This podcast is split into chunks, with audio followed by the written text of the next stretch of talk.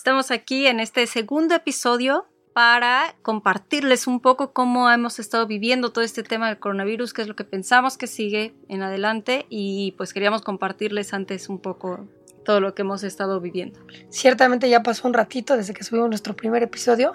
Sin embargo, comentarles que estuvo bastante estrepitoso este cambio en la dinámica que teníamos porque estábamos en nuestro coworking. De hecho, desde ahí grabamos el primer episodio y a los dos o tres días después de haberlo subido fue que se vinieron las restricciones globales y el aislamiento en algunos países voluntario, en algunos otros obligatorio.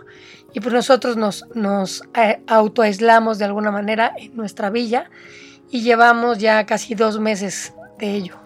Y de alguna manera no habíamos querido tampoco estar subiendo muchos contenidos de los que tenemos eh, ya grabados porque hay este pequeño dilema entre los creadores eh, de contenidos de viajes, ¿no? Porque no era como tan oportuno estar compartiendo esos contenidos en, en el principio de esta cuarentena mundial. Muchos de nosotros, como saben, vamos viajando y vamos grabando, documentando, haciéndolo todo, pero por la misma dinámica del viaje y de este tipo de, de, este, de situaciones no es tan rápido o tan fácil poder estar editando, subiéndolo, de tal forma que no vamos necesariamente en tiempo real. Por lo general un video que ustedes vean, pues tal vez ya tiene algún tiempo que se grabó. Entonces, ahorita vamos a, queremos eh, compartirles un poco cómo es toda esta situación y a partir de aquí volver a retomar esa línea, ese compartir con ustedes sobre todos los viajes que hemos estado realizando. Entonces, pues nos arrancamos con este capítulo sobre viajar en tiempos de coronavirus, que viene, que ha venido y hacia dónde vamos. Viajamos para conocernos. Buscamos aquello que sacude nuestras creencias y nos hace mirar la vida desde otra perspectiva. Somos The Mexican Nomads. Y este podcast es para ti.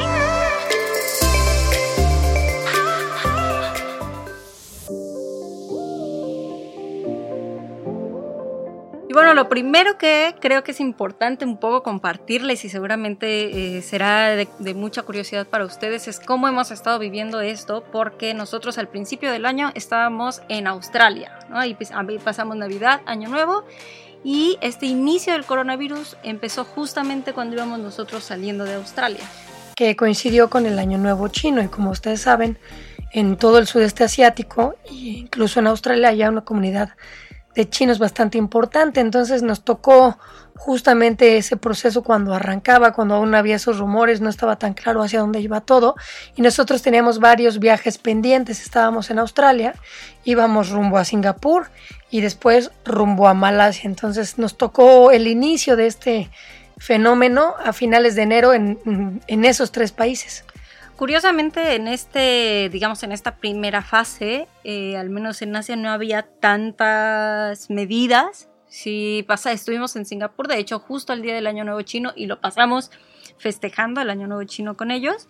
Eh, y había a lo mejor algunas cámaras eh, que medían la temperatura y alguna que otra medida. Muy poca gente con cubrebocas en ese, en ese evento que, al que fuimos.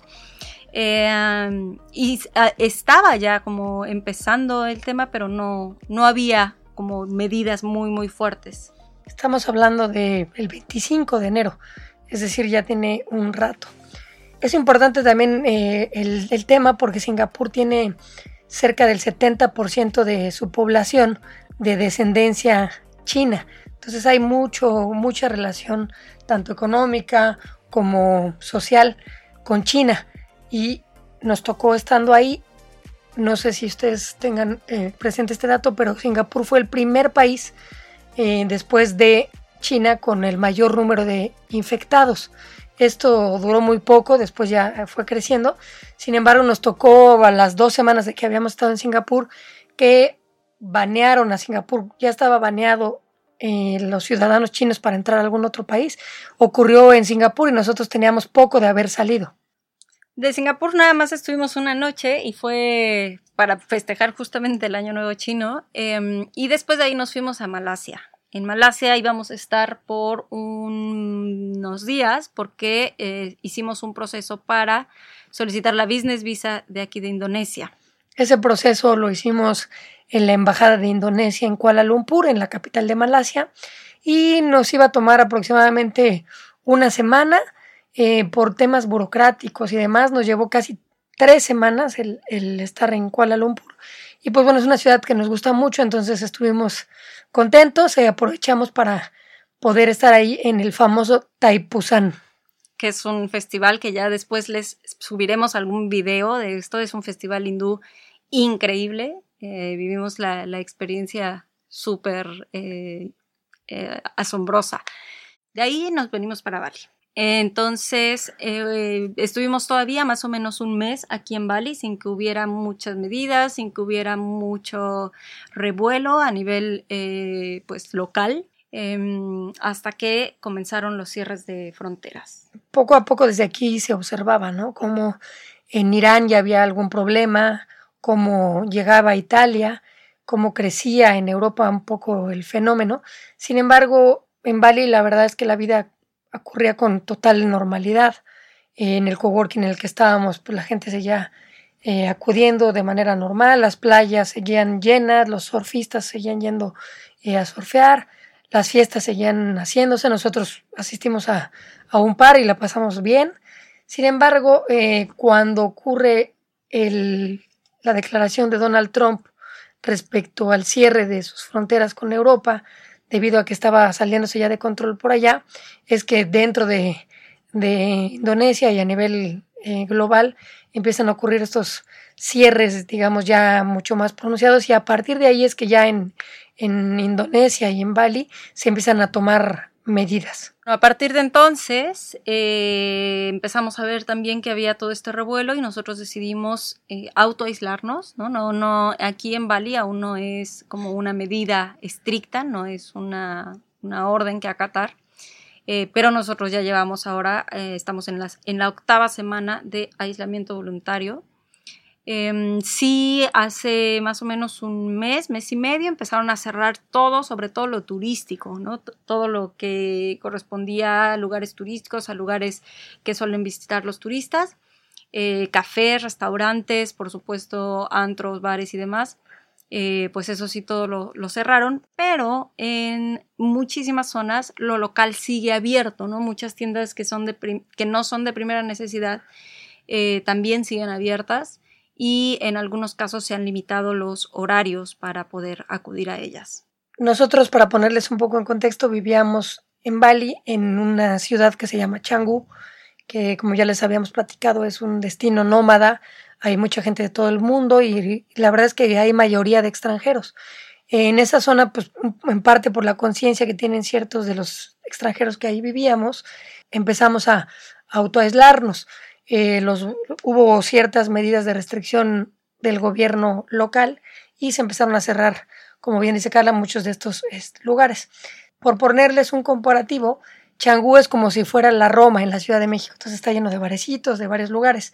Y pues como todo cerró, eh, se empezó a tornar un poco eh, pues aburridón, ¿no? Porque no había mucho que hacer en la zona y estuvimos casi tres semanas aislados en, en, una villa que estábamos compartiendo ahí en, en Changú y pues no la pasábamos tan mal, sin embargo pues fue un proceso de volvernos a adaptar ¿no? a esta nueva rutina que, que empezábamos a crear sobre todo de estar en casa. Y a partir de, bueno, después de esas tres semanas empezamos a buscar si había alguna otra opción para eh, pues mudarnos, porque ahí teníamos a varios, a varios roomies, compartíamos la cocina, así que buscamos otra opción en la que no tuviéramos que compartir con tanta gente y que estuviéramos quizá un poco más aislados y también si era posible pues buscar algo cerca del mar, ¿no? Entramos a buscar, seguramente ustedes se preguntarán cómo encuentran casa, cómo será ese proceso, pues la verdad es que es muy fácil, hay grupos de Facebook donde anuncian rentas,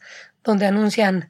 Eh, ciertas villas o ciertos hostales o ciertos eh, guest house donde hay disponibilidad. Entonces es pues, muy fácil, tú publicas algo y te, te contactan o te pones a buscar dentro de esos grupos de Facebook y encuentras. Y así fue que encontramos una villa, una casa bastante bonita del otro lado de la isla, ¿no? completamente del otro lado, casi a dos horas de Changú. Y pues nos venimos para acá. Entonces aquí ya llevamos eh, cuatro semanas, es nuestra cuarta semana, ya vamos, eh, ha sido interesante, tenemos el mar aquí atrás, es una, una pequeña playa escondida que no está cerrada, pero eh, podemos ir eventualmente a ver el amanecer y no se puede nadar ahí porque es una playa de rocas, pero es muy em, reconfortante saber que estamos aquí cerca, se escucha el mar y bueno, ha sido eso em, un aliviane muy grande en estos momentos.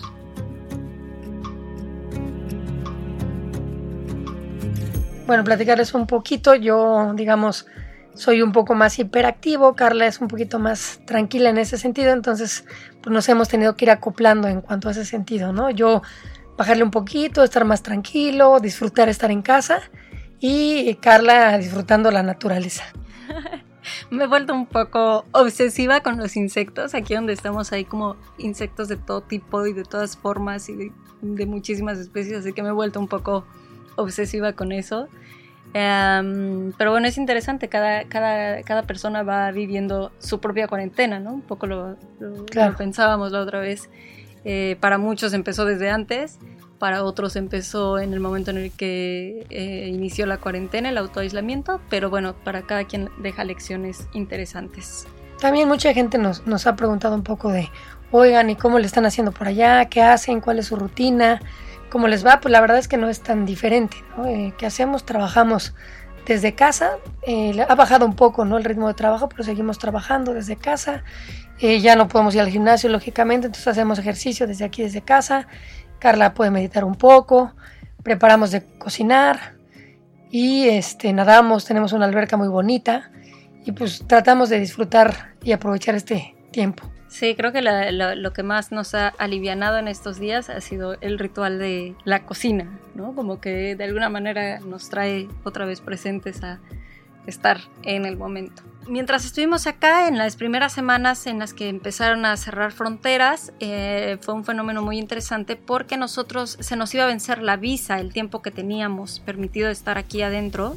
Em, tenemos 60 días eh, y tenemos que salir y regresar para poder estar así durante un periodo de un año. Entonces se nos iba a acabar el tiempo y había muchísima incertidumbre entre los extranjeros, entre toda la comunidad, porque había que hacer el trámite. Entonces, si no pagas un overstay, que, que es bastante costoso por cada día, son como 1.500 pesos, una cosa así, de overstay. Entonces, eh, hubo días, hubo una semana que fue bastante complicada en ese sentido, hasta que las autoridades dijeron que todo el mundo se podía quedar, que no iba a haber overstay para nadie y que ya nos quedáramos todos tranquilitos, ¿no? Pero antes de eso empezamos a buscar algunos vuelos para ver si salíamos, porque iba a ser eh, tu cumpleaños, el cumpleaños de Marvin.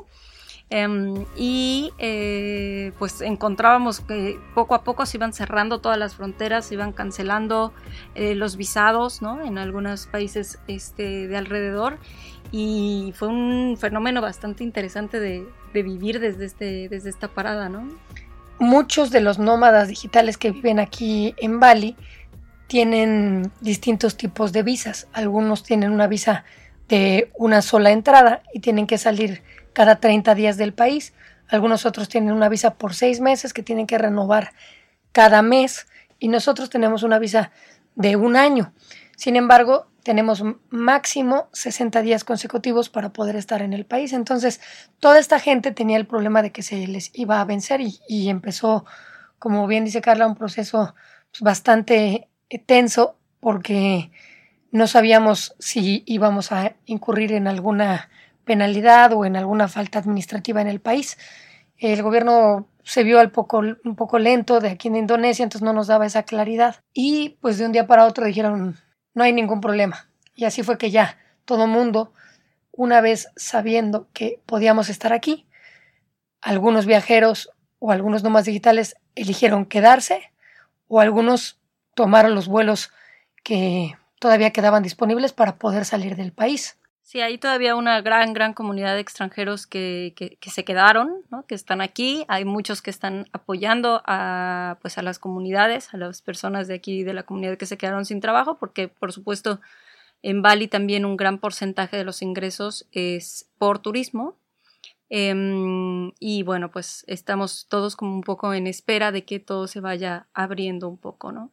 Por lo pronto, pues digamos que por lo que hemos visto en redes sociales de nuestros amigos nómadas y demás, siguen trabajando todos desde casa, algunos están más ansiosos que otros. Sin embargo, los que hemos elegido quedarnos aquí, pues tenemos la claridad que eventualmente se va a retomar todo y se va a volver a la nueva normalidad, ¿no? Que es parte de lo que queríamos también hablar en, en este podcast, sobre una vez que se regularice todo, hacia dónde va, qué tipo de cambios va a haber, cómo estamos nosotros pensando nuestros propios planes y compartírselos.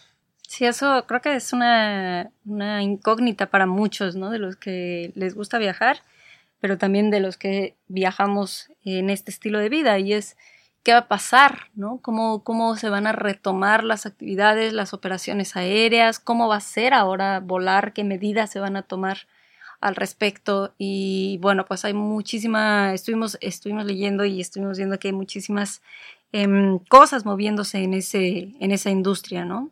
Una, una, situación curiosa que nos llama la atención de este fenómeno que está ocurriendo dentro de las cuarentenas es el trabajo desde casa. Como ustedes saben, los nómadas digitales trabajamos desde nuestra computadora sin importar el lugar en el que estemos, ya sea desde nuestras casas, desde nuestras villas, desde nuestros hostales, desde nuestros hoteles, desde nuestros coworkings. Sin embargo, el común denominador es que no hay oficinas, ¿no? La, la oficina la tienes tú en tu computadora y este fenómeno se detonó a raíz de las cuarentenas. Mucha gente empezó a trabajar desde casa. Mucha gente que normalmente no trabajaría desde casa empezó a hacerlo.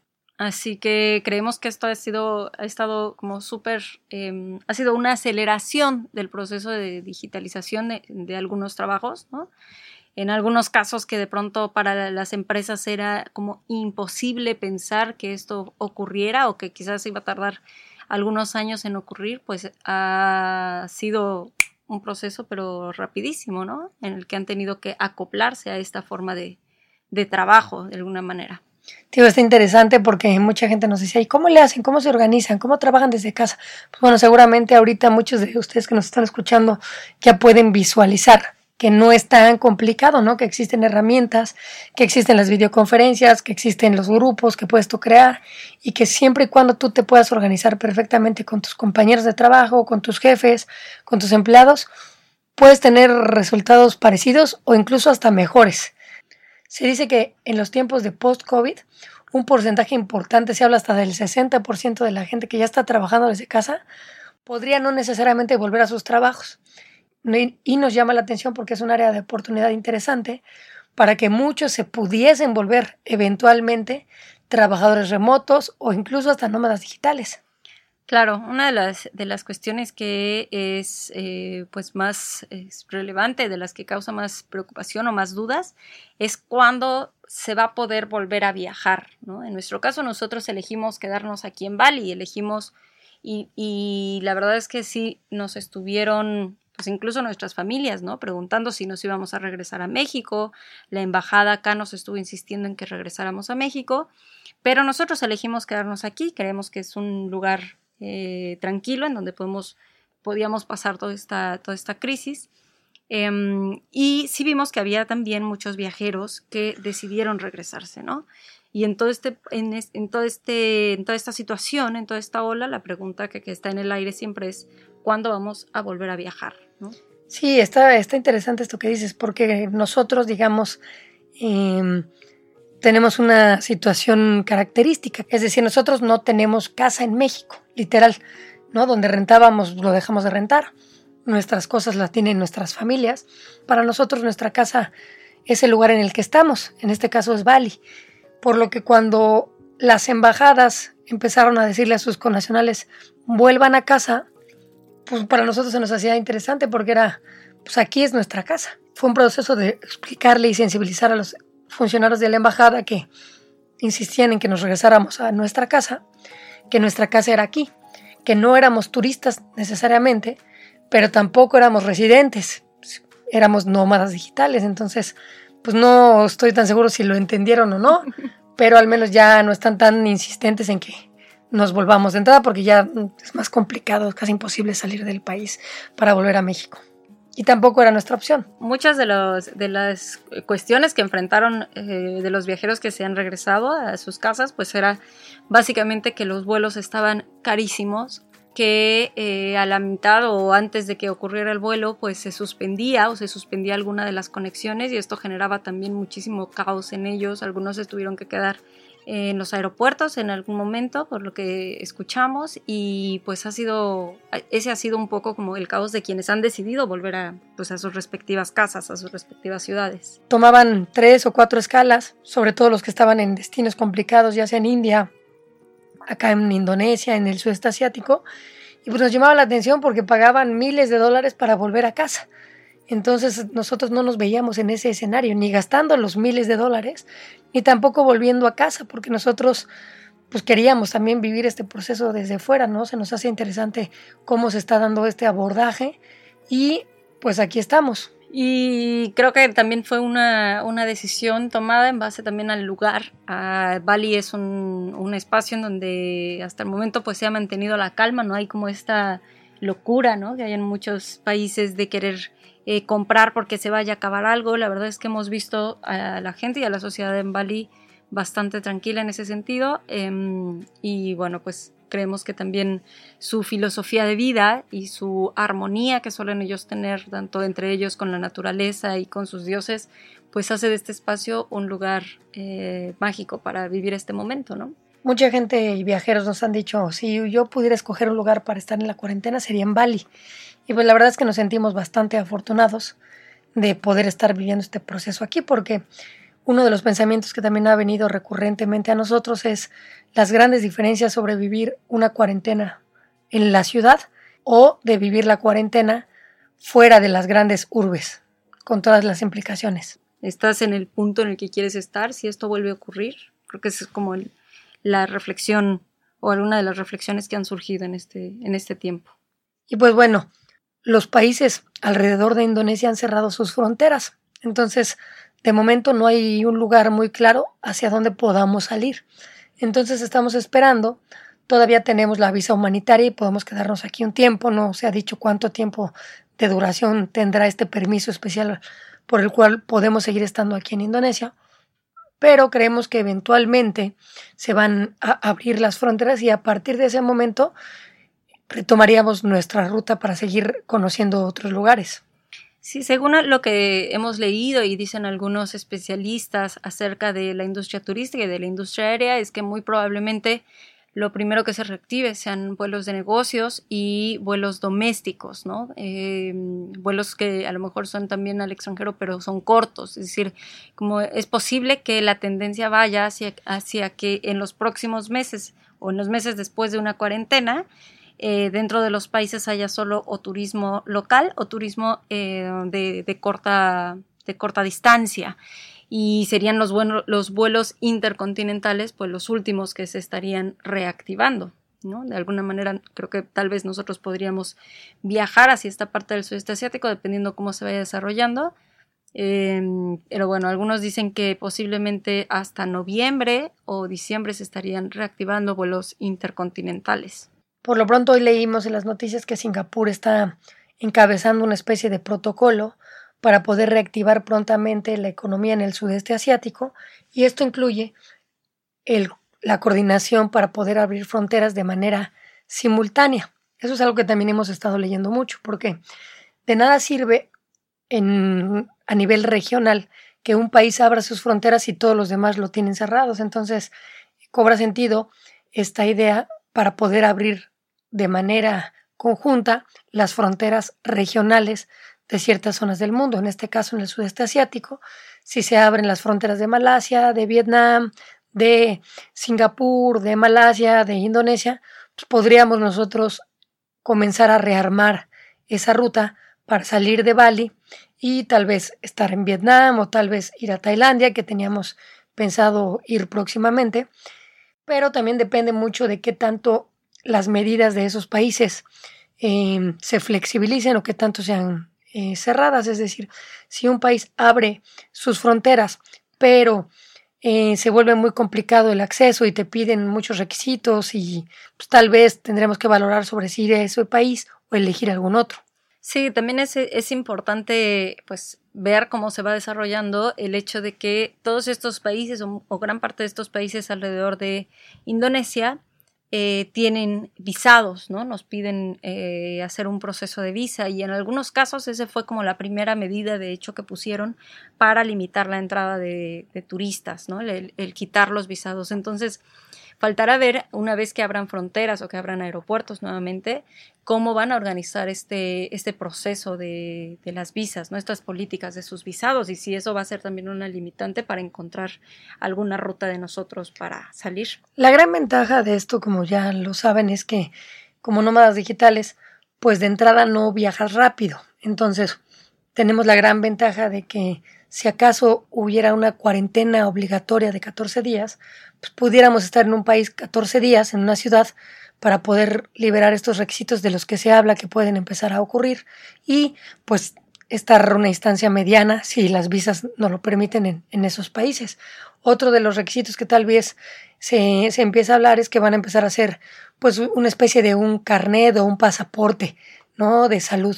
Entonces también se habla como dentro de las eh, acciones que pueden empezar a tomar las aerolíneas o los aeropuertos y los gobiernos, el que vayan solicitando exámenes de salud. De hecho, creo que ya hay algunos aeropuertos que están haciendo los, los test eh, antes de que entren o suban este, los pasajeros.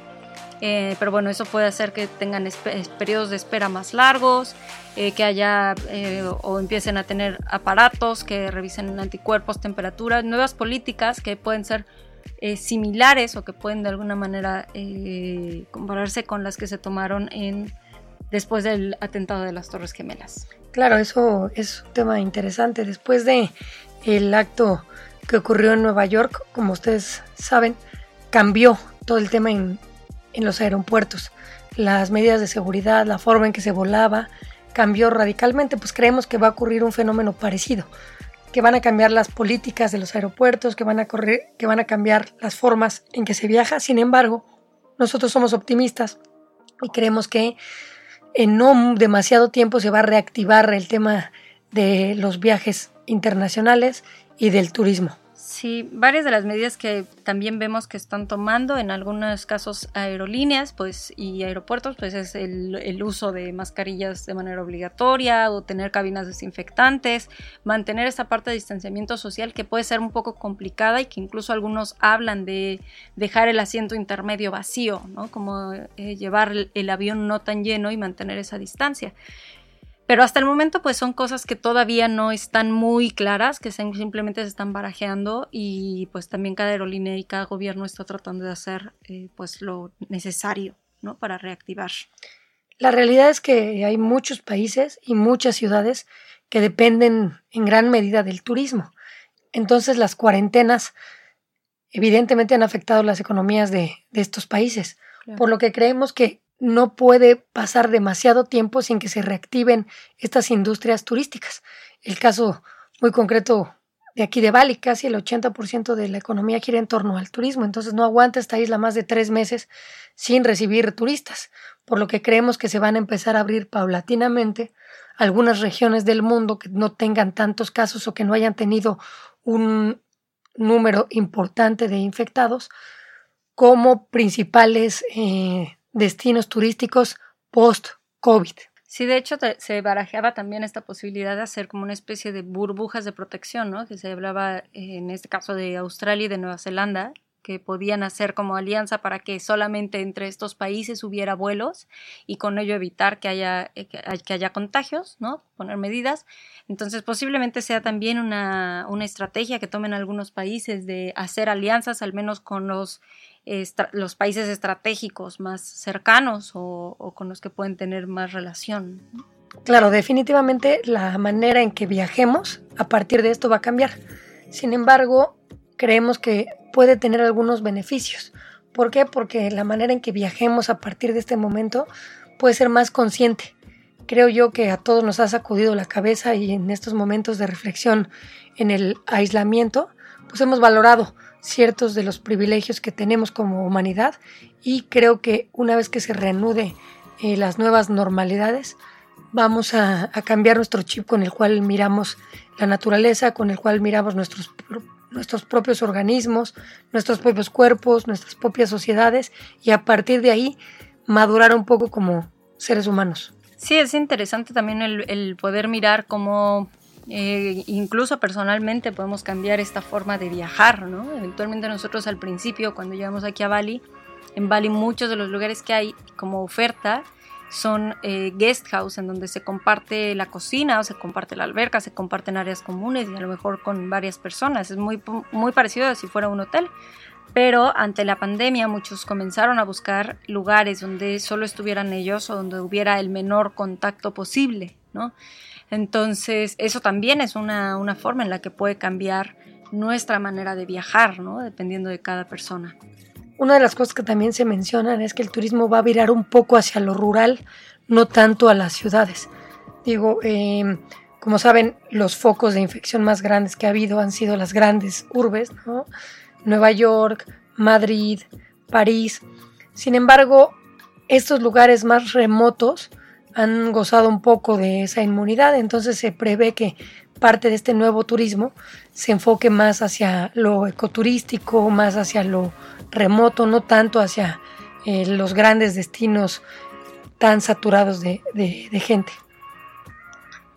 Y bueno, pues también parece que una de las em, formas que va a tener más beneficios para nosotros en cuanto a baja, a baja de tarifas serían los cruceros, así que nosotros no hemos ido de crucero, no, tenemos pendiente todavía, así que ya veremos qué tanto. Dicen que los cruceros van a estar mucho más baratos porque, como saben, muchos de los focos de infección iniciales ocurrieron en cruceros, entonces tal vez la gente tiene un poco de... Entonces tal vez la gente tenga un poco de miedo a, viajar en cruceros. Entonces posiblemente si te interesa viajar en un crucero y no te da miedo, después de el COVID va a ser una opción de alguna manera más barata. Y nosotros aquí, al menos en Bali, estamos, estaremos esperando las medidas que tenemos ahorita o las, las precauciones que se tienen, em, que no son forzosas, insisto, están aplicándose hasta finales de mayo, eh, que es hasta el momento en que se tiene también cerrado todo lo turístico, y falta ver cómo se va desarrollando todo, ¿no? Qué posibilidades se van abriendo, eh, qué posibilidades también con los visados y cómo se va a manejar incluso aquí la propia política en ese sentido.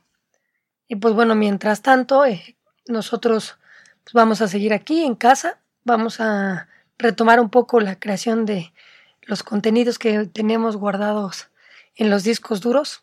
Eh, nos hemos reservado, como ya les habíamos dicho, pero bueno, ya eh, sigue pasando el tiempo y en lo que se resuelve vamos a continuar nosotros subiendo nuestros videoblogs que hemos grabado ya con anterioridad.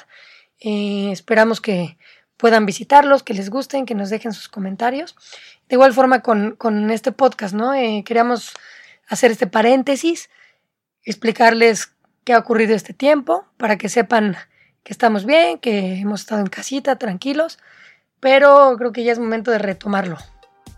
Así que los invitamos a que en este y en los siguientes videos también nos acompañen a viajar, a viajar a través de las imágenes que nosotros captamos, a través de las historias que les podemos contar de lo que hemos vivido y eh, pues estemos unidos, aunque estemos aislados y aunque estemos alejados físicamente, mantengámonos unidos emocionalmente.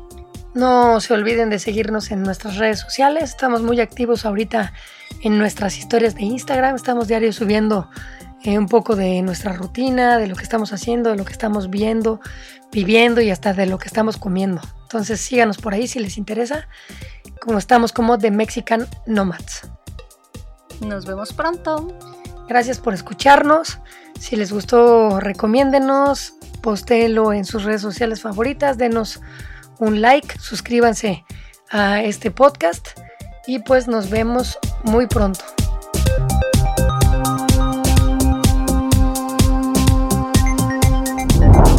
Esto fue Viajamos para conocernos, un podcast que busca inspirarte a atravesar las fronteras físicas y romper las creencias que te detienen a crear una vida con pasión. Nosotros somos The Mexican Nomads.